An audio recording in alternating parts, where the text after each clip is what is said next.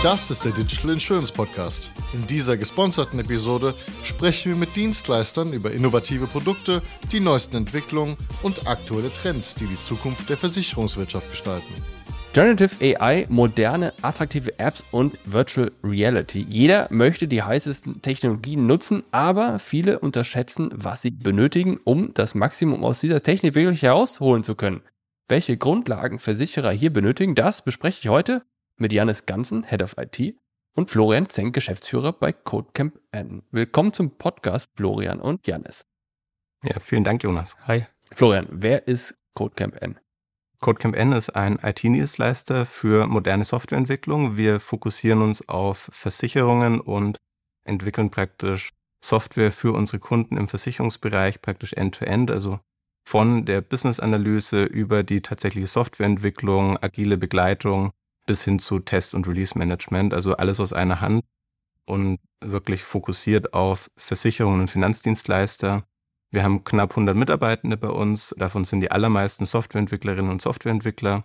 Und ja, unser, unser Kernfokus ist tatsächlich, dass wir Versicherer auf die, ich sage mal, KI-Transformation vorbereiten, die bevorsteht und da dafür sorgen, dass moderne Technologie, moderne Software eingesetzt wird und damit die Versicherer auf diese Zeit vorbereitet sind. Jetzt habt ihr natürlich einen großen Überblick über die ganzen Produkte, Technologien im Markt da draußen. KI ist was Neues, Apps sind neu und so weiter und so fort. Wie nehmt ihr das wahr? Was, was seht ihr daraus? Was ist relevant? Also tatsächlich arbeiten viele unserer Kunden und viele Versicherer insgesamt, mit denen wir sprechen, ja gerade wirklich an der Basistransformation, um wirklich moderne Software überhaupt in den Einsatz zu bekommen. Und da arbeiten wir viel an den, an den Grundlagen. Also Janis hat es mal ganz gut verdeutlicht und hat gesagt, eigentlich arbeiten wir gerade an Themen, die für viele eigentlich 2010 schon relevant waren und da sind wir gerade eigentlich dran, die Dinge hinterherzuziehen. Also wir sind da tatsächlich an den Grundlagen, um wirklich für die Zukunft die Transformation zu schaffen. Sag mal zwei Sätze, was, was war das, was 2010 relevant war? Ich, also ich erinnere mich noch an Social, Local, Mobile. Das war so ein Thema. Naja, 2010 ging ja eigentlich diese ganze Geschichte, ich sage jetzt mal Cloud los, dieses ganze, äh, wir müssen schneller auf die Straße kommen, wir müssen effizienter sein, wir haben digitale Prozesse. Also wenn du mal die, die zehn Jahre davor anguckst, da war vieles noch analog und irgendwie so dieser große Internetaufbruch. Äh, ab 2010 waren digitale Produkte oder sind digitale Produkte eigentlich etwas, das, das normal war. Also okay, glaub, das, das heißt, das ist, das Internet ist in 2010 in der Breite der Bevölkerung angekommen. Genau so. Ich glaube, bei den, bei den meisten Versicherern und bei den, bei anderen Großkonzernen ist es auch so, die versuchen jetzt quasi noch ihre, ihre Prozesse. Also wir reden immer viel, viel über Software, aber ich glaube, viel wichtiger ist ja eigentlich die Prozesse, die du als Kunde auch erlebst, wenn du mit, mit einer Versicherung oder mit, mit, eine, mit einer Firma agierst, dass die digital sind. Und die Software ist dafür ja nur ein Enabler. Und ich glaube, viele Versicherungen strugglen gerade noch damit, da anzukommen, an einen Punkt anzukommen, wo es heißt, wir können voll digitale Prozesse auch anbieten ja. ähm, für, für eine digitale Welt. Diese ganze Lean-Thematik, Scrum und, und Co., Agile, das war ja auch etwas, das gibt es ja auch schon länger. Das hat mit Sicherheit vor 2010 schon angefangen, aber, und ich glaube, das ist das, was du auch meinst, ist, dass in 2010 das wirklich sichtbar wurde. Dass plötzlich sichtbar wurde, wie schnell und wie flexibel einerseits Software angepasst und geändert werden kann, wie sich der Markt ändert, aber auch andererseits, wie das, wie schnell das manche Unternehmen können. Ganz vorneweg die Technologiekonzerne von heute, richtig? Ja, genau.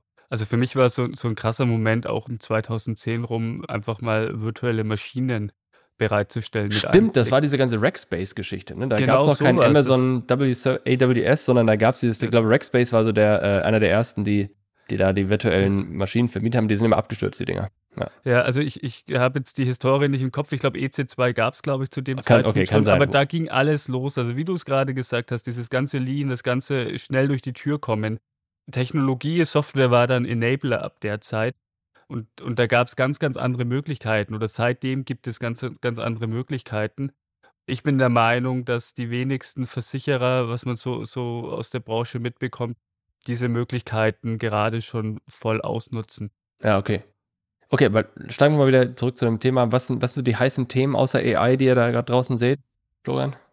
Ähm, tatsächlich ist es ähm, viel Richtung Prozessautomatisierung. Also es geht in erster Linie auch darum, eine saubere, zukunftsorientierte IT-Architektur aufzusetzen, Dunkelverarbeitung von Standardfällen, Datenstrukturen überhaupt gut reinzubekommen. Also wir reden ganz viel über, über AI und über, was kann ich mit künstlicher Intelligenz machen. Und wir merken halt, wenn die Daten nicht sauber strukturiert sind, wenn es da keine saubere Datenlandkarte gibt, keine sauberen Prozessbeschreibungen, dann hilft es auch wirklich gar nicht so viel, mit AI da drauf zu gehen. Und deswegen merken wir gerade, dass es auch, also durch Generative AI beschleunigt sich gerade alles extrem nochmal. Aber diejenigen, die da gut aufgestellt sind, die können da jetzt auch mit beschleunigen. Aber die, die eben noch an den Grundlagen arbeiten, die müssen gerade aufholen. Und das ist wirklich was, was uns sehr stark beschäftigt und was unsere Kunden auch stark beschäftigt. Das, was mir dazu einfällt, ist, ich war jetzt kürzlich beim Handelsblatt Insurance Summit. Ich glaube, das war irgendwie Ende November oder im November 23. Und da hat, haben die Kollegen von Accenture haben ein, eine Demo gezeigt. Da hatten sie so einen virtuellen Avatar, der, mit dem du virtuell kommunizieren konntest, wie so ein Videocall. Und haben im Grunde sowohl die Generierung dieses, dieser sprechenden Person, die man als Video gesehen hat, die natürlich komplett virtuell war, die haben damit gezeigt, sie haben quasi die Spracherkennung durch denjenigen, mit dem dieser Avatar gesprochen hat, mhm. gezeigt. Sie haben aber auch dann die Integration in Systeme gezeigt, weil das irgendein so Support-Fall war, den sie danach gespielt haben. Aber auch quasi die, die natürliche Art und Weise, wie Large Language Models einfach antworten können. Das ist halt so ein Riesending gewesen, wo ich dachte so, alles klar, geil, hätte ich auch gerne. Aber erstens war das mit Sicherheit ein, so ein Closed Loop und so ein, so ein Lab Experience. Das heißt, wahrscheinlich genau dieses Skript haben sie abgelesen und wenn ich jetzt irgendwie links und rechts ein bisschen gegangen wäre, dann wäre das schon schwierig geworden. Aber, das ist das, was du auch gerade sagst im Grunde, das sorgt natürlich dafür, dass jetzt alle Executives in den, in den Versicherern sagen, boah, das will ich auch haben. Aber das ist so weit in der Zukunft, einfach, du hast die Grundlagen nicht. Und, und der Janis lacht schon. Ja, ich glaube, das ist aber auch das, was diesen, diesen, ich sage jetzt mal Hype, auch wenn das Wort sicherlich nicht ganz gerechtfertigt ist, ja ausmacht, dass es was ist, das versteht jeder. Ja, genau. Also du siehst das und du verstehst sofort, was bringt mir das. Und ich glaube, das ist was, das hatten wir, wenn du jetzt die ganzen Hypes der letzten Jahre anguckst, auch die Cloud, nimm mal Blockchain als, ja, wir lachen alle drüber, aber das ist was, da, da brauchst du, das musst du erstmal jemandem erklären. Also ich kann meinem Vater nicht erklären, was die Blockchain ist oder was die Cloud zum Beispiel ja, Gerade bei dem Thema Blockchain, da war, da war mein Eindruck ist, dass, dass viele, die der Meinung waren, sie hätten es verstanden, darüber gequatscht haben, ohne es wirklich verstanden zu haben. Das, also das ist, Blockchain ist nochmal ein krasseres Beispiel davon. Also. Ja. Genau, und bei, wie du gerade sagst, also die ganzen AI-Themen, das versteht man. Das Problem ist halt wirklich, wie du es gerade auch gesagt hast, die wollen das, aber digitale Transformation ist, äh, ja, war ein Buzzword, ist ein Buzzword vielleicht noch, aber was wollten wir eigentlich? Was wollen wir denn damit? Wir wollen eigentlich die Tür öffnen, dass du genau solche Dienste integrieren kannst. Und Integration ist, glaube ich, das ganz, ganz große Thema. Ähm, wir, wir leben jetzt in einer Welt, in der wir mehr Dienste integrieren als Dienste selbst bauen. Weil okay. Themen, die wie, wie AI, das baust du halt als Konzern nicht einfach selber. Du machst nicht dein eigenes Large Language Model. Du nutzt vielleicht ein Open Source Model. Ja, das kann gut möglich sein. Aber du wirst jetzt nicht sagen, wir, wir machen jetzt alles in-house. Das ist ein guter war. Punkt. Du hast ja, und ein Treiber dieser Beschleunigung der Softwareentwicklung, da, da ist es ja eigentlich mit gestartet. Dann, danach hat es dann die Beschleunigung der Infrastruktur mit Amazon und so weiter. Ein Treiber davon war, ist ja diese Modularisierung von Softwaremodulen, die du mehr oder weniger zusammensetzt. Ne? Manche kennen das unter dem Begriff WordPress und dann irgendwelche Plugins, das äh, ist der absolute Graus. Aber das ist, glaube ich, so das, was, was, was viele kennen. Da bastelst du das ein bisschen zusammen und am Ende funktioniert es. Vorteil ist, du bist schneller. Nachteil ist, du bist nicht ganz so exakt präzise, wie wenn du selbst gebaut hättest. Aber ja. das schneller überwiegt in der Regel die Ineffizienzen, die du durch diesen Code reinbringst, die wird eigentlich durch die Prozessorgeschwindigkeit ausgeglichen. Es sei denn, das haben wir ein ganz anderes Thema damit auf, aber das Thema Nachhaltigkeit muss ich eigentlich nicht meinen Code reduzieren und optimieren, damit ich weniger Ressourcen verbrauche. Aber das ist ein anderes Ding. Das ist ja diese Modularisierung und die setzt sich nicht nur fort in der Infrastruktur, sondern auch in der Anwendungslandschaft und es ist richtig auch zu sagen, wer kein Rechenzentrumsbetreiber ist, der sollte keine Rechenzentren betreiben. Und insofern, wer kein Softwarehersteller ist, sollte so keine Software herstellen, ja, mit, mit, mit Abstrichen. Aber das ist ja das, was du gerade gesagt hast, oder? Letzten Endes ja. Ob man jetzt sagt, ich bin kein Softwareanbieter, das ist ja immer so dieses, sind nicht alle jetzt IT-Firmen? Ja, nein. Ja, ja. Das ist immer so ein Streitding. Ich glaube aber tatsächlich, man kommt nicht drum rum, Schnittstellen nach außen anzubieten und auch Schnittstellen anzubinden, weil Total Cost of Ownership ist ein großes Thema. Also du baust etwas, du musst es ja auch betreiben, du musst es auch aktuell halten. Wenn das nicht deine Software ist, sondern du Software integrieren kannst, egal ob jetzt AI-Software oder ein CRM-System oder was auch immer, also da reden wir über die gleichen Themen quasi. Alle Dinge, die du nicht selber bauen musst und integrieren kannst und nicht der Kern deines Geschäfts sind. Ich glaube, das ist auch immer das Wichtige, ja, weil sonst können dich ja alle austauschen damit. Oder die Differenzierung. Also Kerngeschäft ja, ja aber auch die, die, Differenzierung. Ich glaube, IT ist dann relevant, wo du dich differenzieren kannst im, im Markt. Genau. Das sind Werkzeuge letztlich. Und je besser deine, deine Architektur und je modularer, wie du es gerade gesagt hast, du bist, umso geringer sind die Folgekosten, die deine Softwareentwicklung dann auch verursachen. Was aber vielleicht auch noch dazu kommt und was, was auch ein guter Nebeneffekt ist, durch die Integration von Standardsystemen bin ich auch gezwungen, Standardprozesse auch wirklich umzusetzen. Und wir so merken unseren Kunden ganz, ganz oft gibt es unglaublich komplexe Sonderfälle, die aus historischen Fällen ent entstanden sind. Und durch Integration von Standardsoftware oder Implementierung von, von diesen Standardprozessen bin ich auch gezwungen, effektiver zu werden und effizienter zu werden und dadurch natürlich auch am Ende dann, dann kostenbewusster mich auf meine Kernkompetenz zu konzentrieren. Aber da setzen wir voraus, dass der Hersteller der Software auch über diesen Prozess vorher nachgedacht hat und der auch wirklich gut ist. Habt ihr ja. schon mal anders erlebt, dass es nicht so wäre? Ähm, ja. sicherlich, ja. Wobei, aber genauso gut kann man auch sagen, die, die vielen Sonderprozesse, die waren vielleicht mal gut, aber die verursachen natürlich dann auch extreme Komplexität. Also ich glaube, da gibt es kein, keine eindeutige Wahrheit, sondern man muss schauen, dass ich zumindest die Standardfälle, mit denen ich mich nicht differenzieren kann, als Standardfälle nehme und wirklich nur die Themen selber entwickle und mich auf die konzentriere, wo ich mich wirklich differenzieren möchte. Hey, das, das Versicherungsgeschäft ist ja eigentlich ein voll digitales, weil ich ja am Ende Risiken zeichne und, und das kann ich komplett digital abbilden. Aber der Nachteil ist, dass du nicht diese, diese Skalierung drin hast durch das Vertriebsmodell wie oder auch die Internationalisierung, sodass du nicht diese Größe erreichen kannst. Es sei denn, du bist, aber auch selbst ein Versicherungskonzern der hat da Schwierigkeiten mit, weil das so heterogen ist. Die ganzen Produkte, also nicht nur die Sparten sind ja unterschiedlich.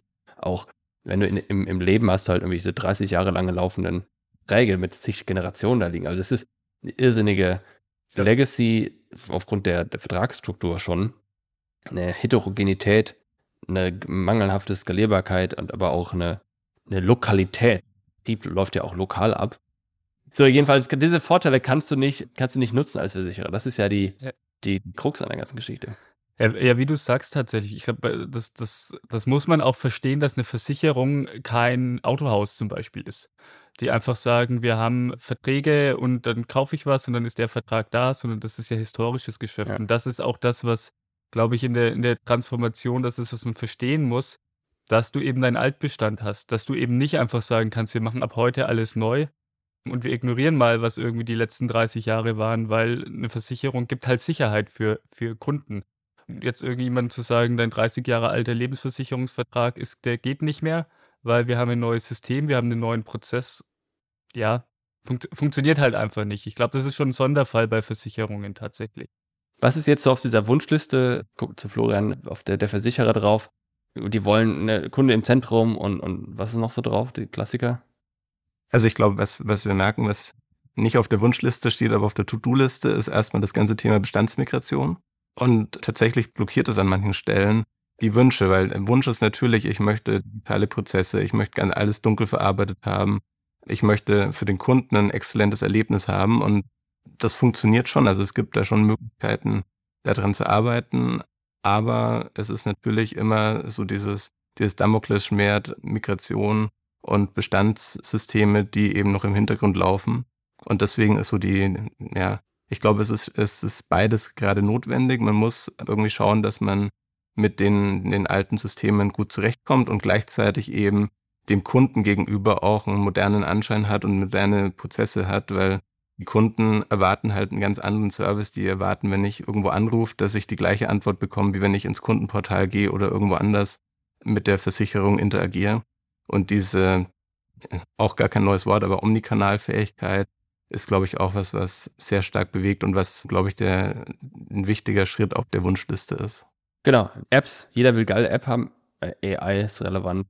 Alles super schnell, flexibel, e-, effizient, geringe Entwicklungskosten und, und so weiter und fort. Aber wenn es jetzt darum geht, das, das alles irgendwie umzusetzen, wir haben ja gerade beschrieben, das Delta zwischen welche Voraussetzungen habe ich und, und was möchte ich eigentlich bauen, dieses tolle Avatar mit, mit Tal und Large Language Model und all sowas. Was ist jetzt dieses Delta und was brauche ich eigentlich, um dieses Delta da zu überbrücken, um da hinzukommen? Hast du da einen Gedanke zu? Man muss erstmal starten mit dem klaren Anforderungsmanagement. Also wirklich klar definieren, was möchte ich eigentlich? Wer ist derjenige, der diese Anforderungen stellt? Also irgendwie ein, ein Business Owner. Und wie arbeiten wir zusammen, dass es eben wertstromorientiert ist? Also dass ich wirklich überlege, welchen Wert kann ich schaffen und wie können wir auch bereichs- und IT-übergreifend in gemeinsamen Projekten arbeiten und nicht einfach sagen, der Fachbereich will irgendwas, die IT soll irgendwas liefern, sondern wirklich erstmal gemeinsam schauen, was ist eine konkrete Anforderung und wie kann ich daraus auch was umsetzen. Das ist was, wo wir, wo wir stark unterstützen, also gleich von, von Anfang an sauberes Anforderungsmanagement, weil dann die, die IT-Umsetzung, wenn ich eine saubere IT-Architektur habe, ist dann kein Rocket Science. Ne? Das ist was, da muss man natürlich was, was wissen und was können dafür, aber es ist auch viel Fleißarbeit und ja. viel Abarbeiten. Aber ich, die Grundvoraussetzung ist ein sauberes Anforderungsmanagement. Ich bin ja überrascht, dass du sagst Anforderungsmanagement. Das ist ja jetzt eigentlich nichts Neues und das ist jetzt auch nichts, was ich jetzt direkt in, in moderne Softwareentwicklung gesteckt hätte. Ist das Anforderungsmanagement so schlecht oder unterdurchschnittlich oder? Ich, ich weiß nicht, ich würde es nicht schlecht sagen, aber es ist manchmal schwierig, wirklich genau zu sagen, was man denn haben will. Gerade wenn man, wenn man Prozesse dann neu aufsetzt, muss man, bedeutet das eben auch, dass ich mich von Dingen verabschieden muss, an die ich vielleicht schon mich gewöhnt habe oder die mein Vertrieb gerne eingesetzt hat, die aber vielleicht gar nicht das ist, was ich unbedingt haben will. Also wirklich dieser Fokus auf das, was, was will ich unbedingt haben, was brauche ich das fällt, fällt schon einigen schwer, weil man natürlich gerne alles hätte und am liebsten alles sofort hätte. Also ja. ähm, zum Anforderungsmanagement gehört auch Priorisierung und beim Thema Priorisierung, ich glaube, da tun sich alle schwer und das ist auch nicht einfach, aber es ist wichtig. Was ich immer, es, es gibt ja diese klassischen Backlogs und wenn wir Softwareentwicklungsprojekte machen, dann sage ich immer allen Freunde, hört auf, an User Stories eine Priorität dran zu knüpfen, hoch, mittel, niedrig. Packt das in das Backlog rein, quasi in die Liste und was oben ist, ist, hat die höchste Priorität und dann bist du gezwungen, Dinge zu priorisieren. Sonst ist nämlich alles auf höchste Priorität und dann ist wiederum nichts mehr höchste Priorität. Aber wenn du quasi eine Liste hast, die absteigend nach Priorität sortiert ist, oder von mir aus auch aufsteigend, das macht zwar keinen Sinn, aber kann man ja, also absteigend nach Priorität sortiert ist, dann bist du gezwungen, jedem eine Priorität relativ zu etwas anderem zu geben. Und das ist, das ist, das ist das, was super schwer ist. Und das ist das, was ich meine, weil hoch ja. ist immer alles. Ja, genau. Und auch was ist denn für den Kunden wirklich relevant, beziehungsweise was erzeugt wirklich einen Geschäftswert. Also es bringt ja nichts, wenn das für den Vorstand wichtig ist oder wenn das irgendwie was ist, was eine Einzelperson wichtig findet, sondern was schafft wirklich einen Wert und was bringt mein Geschäft vorwärts. Also danach sich wirklich zu orientieren in dieser Priorisierung ist extrem wichtig. Und ich glaube, das ist aber auch das Schwierige, weil halt äh, gerade größere Konzerne, auch Versicherungen, Banken, die sind halt in Abteilungen historisch organisiert. Also es gibt halt eine Abteilung, die kümmert sich um Risiko, es gibt eine Abteilung, die macht die Polisierung, es gibt eine Eingangskanalverarbeitung, Ausgangskanalverarbeitung. Und die sind halt eigentlich nach ihren analogen Prozessen organisiert, weil da ist irgendwie was durchgewandert und dann ist es am nächsten Tag in der Hauspost. Äh, und sowas ist digitalisiert worden, eins zu eins.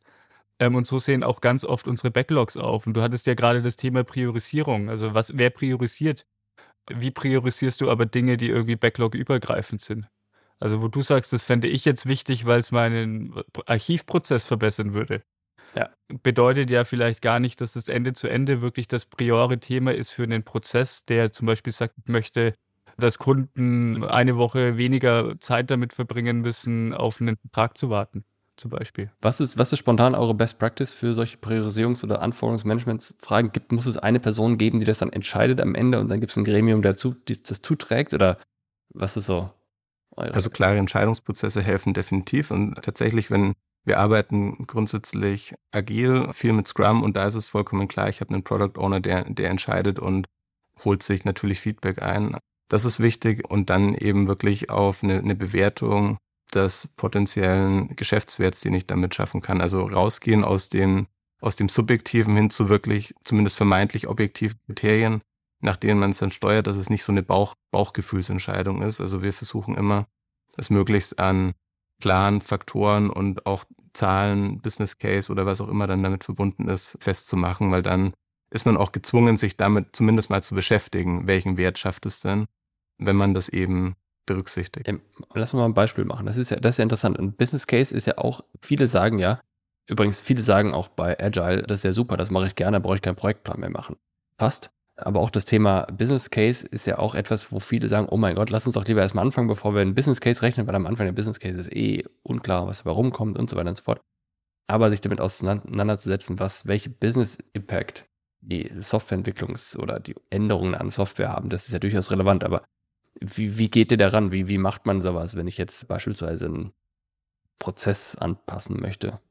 Ganz wichtig ist, dass man nicht einen Business Case macht, wo man dann bis auf die letzte Nachkommastelle sich selber auch was vorlügt und sagt, ich weiß genau, was da rauskommt, weil das, also der Business Case wird nie hundertprozentig eintreffen, aber es geht ja darum, mal, ich glaube, da, da ist so der, der Bierdeckel eigentlich das Richtige, wirklich mal zu sagen, welchen, welche Kosten habe ich gerade, welche Kosten kann ich einsparen, welchen zusätzlichen Umsatz kann ich dadurch generieren und sich einfach wirklich um die, um die relevanten Kenngrößen erstmal Gedanken zu machen und eine Hypothese anzustellen, wie wird sich voraussichtlich, wenn ich dieses Feature umsetze oder wenn ich einen neuen Prozess einführe, wie werden sich dann diese wirklich wichtigen Kennzahlen dadurch verändern, ohne jetzt auf die Nachkommastelle auszurechnen, wie viel Geld ich damit wirklich einsparen kann, weil das weiß man nicht und das kostet auch zu viel Zeit, sondern es geht um, um eine grobe Einschätzung. Das Mindset, das müssen ja alle dann eigentlich teilen, weil ich, ich sehe direkt schon vor meinem Auge den ersten sagt, was, das ist aber nicht genug durchberechnet oder ich kann auch das Detail hinzufügen oder das ist doch garantiert, trifft nicht ein. Du musst ja dieses gemeinsame Verständnis haben, dass ja, das ist halt mal mit einem Raten und ein Best Guess und sowas, aber da gibt es Millionen Argumente, warum dann dieser Business Case nicht so funktioniert, wie man sich das wieder ausgerechnet hat, ne?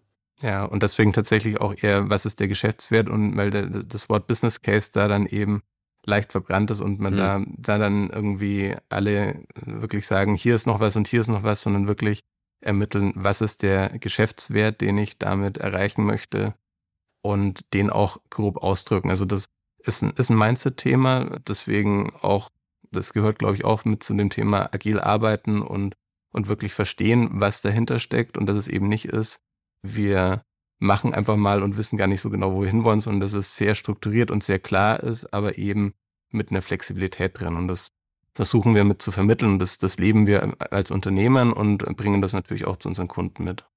Ich glaube, da ist dann auch wieder so die Brücke zum Anfang, wo, wo ich ja auch gemeint habe, man muss Prozesse und nicht Software irgendwie betrachten. Je weniger Hürden du hast, um Dinge schnell umzusetzen und um Dinge auch, ich sage jetzt mal, auf die Straße zu bringen, umso einfacher und so kleiner sind, glaube ich, auch die Diskussionen, ob man etwas ausprobiert oder nicht.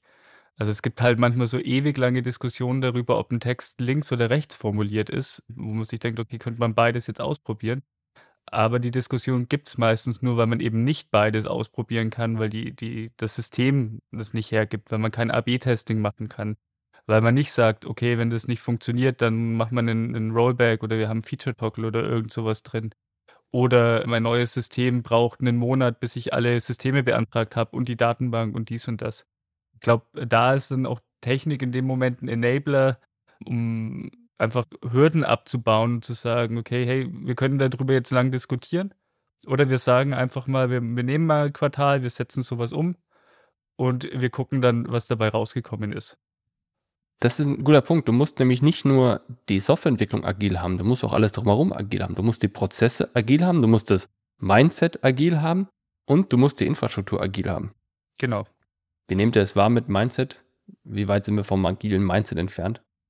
Ich finde, es tut sich unglaublich viel, aber langsam. Also jetzt, wenn man so die letzten fünf Jahre zurückguckt, dann hat man jederzeit in diesen fünf Jahren so das Gefühl gehabt, so es ist ein ganz langsamer Prozess, aber das bewegt sich. Und ich glaube, zumindest nehmen wir das wahr bei unseren Kunden, die bewegen sich extrem mächtig, würde ich sagen, und holen auf. Und man sieht, dass das ja gerade da, wo eben was gemacht wird und da, wo man eben dann konsequent agil arbeitet, wo man die Software modernisiert, dass da ein riesengroßes Potenzial ist und wirklich richtiger Wert geschaffen wird. Und das, das ist vielleicht auch so das, das Positive aus den ganzen Schwierigkeiten, die wir jetzt angesprochen haben, dass eben richtig viel Potenzial noch da ist, was zu verbessern, weil die Den, den Versichern geht's jetzt nicht, nicht super gut, aber die verdienen immer noch gutes Geld. Und die Frage ist ja, wie profitabel und wie ähm, gut könnte das eigentlich funktionieren, wenn wir da hinkommen, dass man eben diese IT modernisiert. Und da merkt man schon, dass da ein starkes Umdenken stattgefunden hat und dass, dass sich was bewegt. Also auch beim Thema Agilität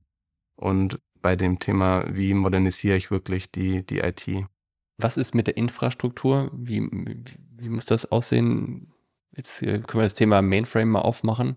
Haben ja viele oh, noch. Oh, oh, oh, oh, oh, oh der Johannes. Aber ich habe gestern, kein Scherz, ich habe gestern beim, ich weiß gar nicht, wo ich langgelaufen bin, ich bin irgendwo langgelaufen und habe nachgedacht. Da fiel mir eigentlich ein, natürlich, Mainframe ist eine tolle Idee gewesen, weil ich plötzlich ein Rechenzentrum in einem kompakten Gehäuse drin hatte und hatte irrsinnig hohe Performance. Aber das, was der Unterschied zu diesem quasi Google-Ansatz, ich nehme off-the-shelf Components und, und stecke sie zusammen ist, ist, dass meine Größe jetzt nicht mehr auf die Kiste, also quasi den, den Rahmen, dieses Blech limitiert ist, sondern ich kann halt das Ding viel, wie so, wie so Breathing Technology, kann ich viel größer und kleiner machen, wie ich, wie ich will und kann das viel modularer wiederum, und da sind wir beim Thema modular, wieder zusammenbauen. Dieser, dieser Mainframe ist halt, auch wenn das dir natürlich die Hersteller nicht gehören, aber ist halt dieser Monolith, der da steht. Natürlich kannst du den hot swappable und alles rein und raus und so weiter und so fort, aber das andere Ding ist in meinen Augen nochmal Nummer more breathable. Aber jetzt, Janis, was denkst ja. du? Also ich bin tatsächlich der Meinung, es geht nicht darum, wie groß oder wie klein dein Computer ist, sondern ich glaube, das Problem ist nicht der Mainframe und die Lösung ist jetzt nicht irgendwie ähm, serverless oder was ja übrigens auch Server läuft, ne? Serverless ist ja nicht serverless. Ist ja, Server genau, läuft natürlich auch auf, auf, auf dem Server. Ich glaube, das Problem ist nicht der Mainframe, das Problem ist meistens die Software, die auf dem Mainframe läuft. Weil das hauptsächlich proprietäres Zeugs ist, ne? Weil das, ja, weil das proprietäres Zeug ist und weil das ganz oft auch aus einer anderen ähm, Zeit kommt und das ist gute Software. Also ich glaube, das ist auch immer, das ist, das, das klingt immer so respektlos, der Mainframe und oh, Cobol-Software, als, als wären da nur Idioten irgendwie dran gehockt und hätten Mist gebaut. Und das ist definitiv nicht so, sondern das war, glaube ich, die agilste Zeit schlechthin. Sagen wir 80er Jahre, ähm, wenn irgendwie Leute, Fachbereiche gesagt haben, wir können unsere eigene unsere eigenen Anforderungen selber und wir machen das Stück für Stück. Ja, weil, Moment, weil die vorher halt noch die äh, Lochkarten selbst zusammengedrahtet haben, ne? Weil es vorher kein, es gab vorher keinen digitalen Prozess. Also genau. das war, es konnte nur besser werden, weil alles war auf einmal ein digitaler oder ein schnellerer Prozess. Weil, ähm, kurz Kontext, korrigiere mich, wenn du es anders siehst, aber in den, in den 20 Jahren vorher, als sie zum Mond geflogen sind, haben ja noch viele, ich weiß nicht, ob es wirklich Weberinnen waren, aber es gibt Dokumentation zu, die quasi in, der, in den Forschungseinrichtungen der NASA oder mit den Zulieferern, wahrscheinlich auch schon IBM, haben die Prozessoren quasi von Hand zusammengenäht und, mhm. und, und, und so weiter, dass du diese ganzen Kabel verbunden hast, die du natürlich heute nicht mehr sehen kannst. Ja. Das war die Zeit vorher. Danach kam das, worüber du gesprochen hast, und, und jetzt sind wir da. Ja, genau. Ähm, und ich glaube tatsächlich, dass das große Problem ist, dass es halt Software aus einer anderen Zeit ist. Anderes ähm, Mindset. Andere Anderes Mindset, andere technische und Prozessbedingungen, die es einfach gab. Da ging es halt darum, den analogen Prozess quasi digital abzubilden und schneller zu sein und was auch gut funktioniert hat. Aber das sind halt geschlossene Systeme. Das sind geschlossene Systeme mit extrem viel Wissen drin. Die sind irgendwie optimiert worden, sagen wir mal 30, 40 Jahre lang. Die funktionieren auch. Und die halten halt in ganz, ganz vielen Fällen auch tatsächlich das, das Geschäft am Laufen, weil das halt gut durchgehangen ist, sagen wir es einfach mal so. Das Problem ist, das verstehen viele gar nicht mehr, was da passiert ist, was auch die Hintergründe für bestimmte Dinge waren, die da implementiert wurden. Und es ist halt auch Software, die genau das Modularität, was wir gerade hatten, dafür ist das nicht gebaut. Also das kommt nicht aus einer Zeit, wo du sagst, du bindest übers Netzwerk nochmal den Service an und zur Laufzeit wird das aufgerufen und wir lagern das mal aus. Und Softwarearchitektur war auch hatte ganz andere Vorbedingungen, ganz andere Umgebung. Da hast du nicht über Microservices geredet und Elastizität und so weiter, weil du halt nicht einfach mal einen Mainframe nebenan gestellt hast, wenn der eine Mainframe nicht ausgereicht hat. Ähm, ja, und so ist halt auch die Software-Design. Vor allem das Thema Vendor-Login, ja, das ist, das ist ja eine ganz andere Denkschule auch heutzutage. Ja. Jetzt hast du natürlich in den ganzen Serverless-Systemen, Amazon Lambda, Cloud Functions von Google und weiß nicht, Azure hat den gleichen Kram. Mhm. Da hast du natürlich auch, wenn du auf deren äh, Hyperscalern was laufen lässt, hast du auch cloud-spezifische Implementierungen. Das heißt, wir machen eigentlich wieder eine Rolle rückwärts. Aber zwischenzeitlich hattest du ja mit dieser ganzen Linux-Bewegung äh, die, diese Unabhängigkeit von äh, dem Blech, auf dem es läuft. Und der Mainframe Vendor Login, der funktioniert 40 Jahre später immer noch. Ja, tatsächlich. Das ist, das ist, glaube ich, auch das, was die meisten Schmerzen verursacht, ähm, dass halt einfach die Lizenzkosten horrend sind für Mainframes. Ähm, du kommst halt einfach nicht raus aus der Sache. Das ist, also es ist, das ist volkswirtschaftlich absolut nachvollziehbar. Das ist halt ein ja. mon minimales Monopol an der Stelle, weil du bist halt der Einzige, der dem was anbieten kann und dementsprechend schöpfst du die ganze Konsumentenrente ab. Ja. Aber ich glaube, das ist dann halt tatsächlich auch das, das Thema. Was, was ist denn tatsächlich in, auf deinem Mainframe, wo du sagst, das ist relevant und das, das, wirst, das wirst du los? Und was sind da die Kosten? Und ich glaube, da ist dann am Ende des Tages, muss sich halt jeder entscheiden, kann ich das, kriege ich das jetzt erstmal von meinem Mainframe raus? Und ich glaube, da haben sich viele angelogen die letzten Jahre. Weil sie sagten, so, ich, kann, ich krieg's raus und sie kriegen es nicht raus, genau, wie mit dem Rauchen ja. oder was. Ich kann aufhören. Genau, kann einfach so, wie can do this und dann Chaka und gar nicht drüber nachgedacht, was das eigentlich bedeutet und, und dann viel zu hohe Ziele gesteckt. Das ist tatsächlich was, was bei vielen Versicherungen ist Mainframe gerade ein Riesenthema. Also Ende November war auch Messekongress der Versicherer, IT-Messekongress, da war das ein eigener Track Legacy und es kam die ganze Zeit Mainframe. Also jeder hat über ein Mainframe noch geredet, weil halt weil man in den wenigsten Fällen tatsächlich von den Systemen einfach so runterkommt. Muss ich? Und muss ich vom Mainframe weg, wie ich vom Rauchen weg muss? Mm, ich glaube, da sind wir wieder bei dem Thema, was willst du eigentlich, was ist dein Problem? Welches Problem hast du? Also reden wir mal gar nicht mal über Geld, kostet Lizenz, aber alles kostet irgendwie Geld. Aber ich glaube, das, das große Problem ist ja, hast du ineffiziente Prozesse wegen deines Mainframes? Und Anders, ja, richtige Frage, aber die Frage, kannst du auch effiziente Prozesse mit Mainframe haben? Genau. Und ich glaube tatsächlich, dass du das kannst. Ich glaube aber, das funktioniert nur, wenn du deine Software, und ich glaube, wie gesagt, Mainframe ist, die Maschine ist gar nicht so wichtig, aber die Software, die da drauf läuft, dass du die öffnest, Schnittstellen bereitstellst und die integrierbar machst und sicherstellst, dass der, der Nutzer das vielleicht gar nicht mehr mitbekommt, dass darunter irgendein Programm auf einem Rechenkern läuft sondern dass das nahtlos integriert ist. Und ich glaube, da reden wir viel über Frontends. Ich glaube, da ist auch eine, eine große Chance, dass man sagt, das Thema Low-Code, und ich glaube, das Fass machen wir heute jetzt nicht auf. Finde ich aber auch äh, interessant, hat sich auch geändert ja, in den letzten Jahren. Mhm. Hat sich auch geändert, aber dass man da irgendwie sagt, okay, ich, ich mache effiziente Frontends für Prozesse und nicht jetzt irgendwie eine 1 zu 1 Ablösung von meinen Hostmasken, sondern welchen Prozess möchte ich haben egal ob der über fünf äh, Mainframe-Programme geht und ich, ich reduziere Systembrüche damit. Weil die Systembrüche tun weh. Die Frage ist ja auch, macht es Sinn, also da, da hängen ja zwei Sachen drin, die Software ist drin, aber auch die Infrastruktur, die Technik, das Blech, der Betrieb. Ich muss mich auch die Frage stellen, macht es Sinn für mich, das selbst zu betreiben oder lagere ich das nicht lieber aus? Und ich bin natürlich in der Technik, wenn ich das Ding selbst betreibe im Keller stehen habe, bin ich natürlich nicht so flexibel, wie wenn ich das auslage. Also der Vorteil von Cloud, viele denken, Cloud sei toll, weil ich super skalieren kann. So, wenn jetzt hier plötzlich Check24 mir die Bude einrennt, dann muss ich halt schnell die Ausgaben liefern können. Einverstanden.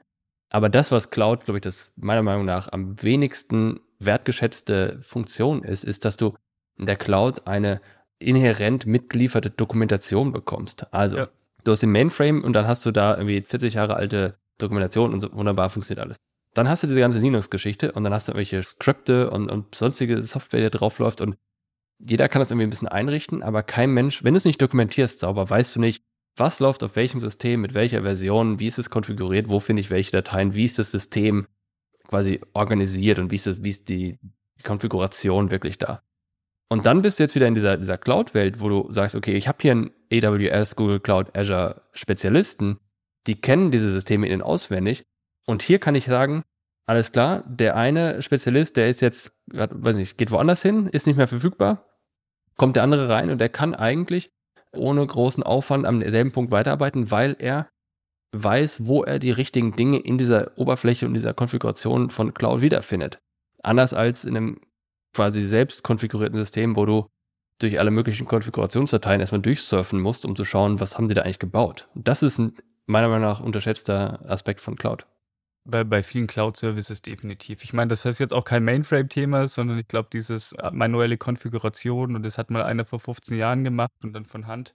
Und wir wissen eigentlich gar nicht mehr, wie so ein System konfiguriert ist. Ja. Das hast du auch bei Java-Services oder bei normalen Nicht-Mainframe-Services, sagen wir es jetzt einfach mal so. Bei Mainframe ist es natürlich um einiges extremer, weil, wie du sagst, die Dokumentation halt vielleicht jetzt nichts ist, was du bei Stack Overflow oder bei ChatGPT mittlerweile richtig, genau, richtig. Ja. Das ist das, das wäre das wäre so ein Large Language Model, das ja. so diese Mainframe-Dokumentation gefressen hat. Das wäre mal was, das äh, wäre wär cool. Das ist auch tatsächlich aber was, wo wir gerade auch reingucken, ähm, Mainframe-Dokumentation. Also was passiert da denn eigentlich über Large Language Models bereitzustellen? Ja. Ich glaube, das ist ein, ein, spannendes Thema, weil dir halt die Experten dafür fehlen. Und ich habe es ja vorhin auch mal gemeint, weil viele gar nicht mehr wissen, was passiert eigentlich in diesen ganzen Programmen ja. ähm, im, im Detail. Jetzt sind wir fast schon am Ende hier. Letzte Frage. Jetzt haben wir gerade am Anfang gesagt, jetzt sind wir der, also die Versicherer versuchen heutzutage das aufzuholen, was 2010 eigentlich schon aktuell war, mehr oder weniger. Glaubt ihr, jetzt haben wir 2023, fast 2024, glaubt ihr, wenn wir jetzt 2034 sind, dass wir dann das Defizit um, weiß ich, fünf Jahre reduziert haben, also dann nur noch versuchen, die Sachen aus 27, habe ich das richtig gerechnet, aufzuholen oder 28? Also ich, ich glaube, dass dieser Aufholeffekt stattfindet, dass der schon, schon länger stattfindet und dass die Versicherer insgesamt da aufholen. Die Frage, die ich mir stelle, ist, ob wirklich alle bis dahin das aufholen oder ob es da nicht irgendwie einen Verdrängungswettbewerb gibt. Also durch diese, durch diese Beschleunigung, die wir jetzt gerade merken mit Generative AI, mit diesen ganzen Dingen, die durch Prozessautomatisierung passieren, nehmen wir schon wahr, dass es da wahrscheinlich Gewinner und Verlierer geben wird und dass die, die gewonnen haben, dann, die werden wahrscheinlich deutlich aufgeholt haben, aber ich glaube nicht, dass am Ende da auch alle wirklich das schaffen werden. Von daher ist es, glaube ich, wichtig, sich jetzt damit zu beschäftigen und diesen Aufholprozess mitzustarten. Janis? It depends. Wie immer. Wer, ja, wird, glaub, die, das, das, du kannst es ja leapfroggen. Ja, du kannst halt auch ja, den aktuellen Entwicklungen überspringen. Ja, also wenn man sich jetzt mal anguckt, die zwei Zehner waren natürlich auch extrem. Also ich habe jetzt auch das Gefühl, dass die letzten fünf Jahre nicht so krass waren wie die fünf Jahre davor, wo dann Container rausgekommen sind, wo die, was weiß ich, Azure, AWS, Google Cloud Plattform und so weiter aus dem Boden gesprossen ist. Jetzt kommt halt das Thema KI. Und ich glaube, das ist ein Thema, wo du, wie du gerade gesagt hast, wo man gucken muss, kann ich jetzt, kann ich jetzt leapfroggen? Ich glaube, viele Versicherungen werden 2034 noch die gleichen Probleme haben wie heute. Auch die also Mainframes also Gibt es 2034 glaub, noch Mainframes? Ja, ja, also da, da würde ich die Hand ins Feuer für legen, dass es noch das ein oder andere, das ein oder andere Programm im Mainframe gibt. Also tatsächlich, und das ist jetzt, das klingt vielleicht sehr pessimistisch, aber ich glaube nicht, dass 2034 das Ende des Mainframes erreicht ist. Ja, das, ja, ja, definitiv. Es gibt auch nicht, das Ende des Verbrenners ist auch noch nicht erreicht. Ja. okay, kapiert. Viele, viele subtile Witze zu Mainframe gemacht. Freut mich, danke für das Gespräch, Janis und Florian. Gerne. Dankeschön. Das war eine weitere Ausgabe des Digital Insurance Podcast. Folge uns bei LinkedIn und lass eine Bewertung bei Apple, Spotify und Koda.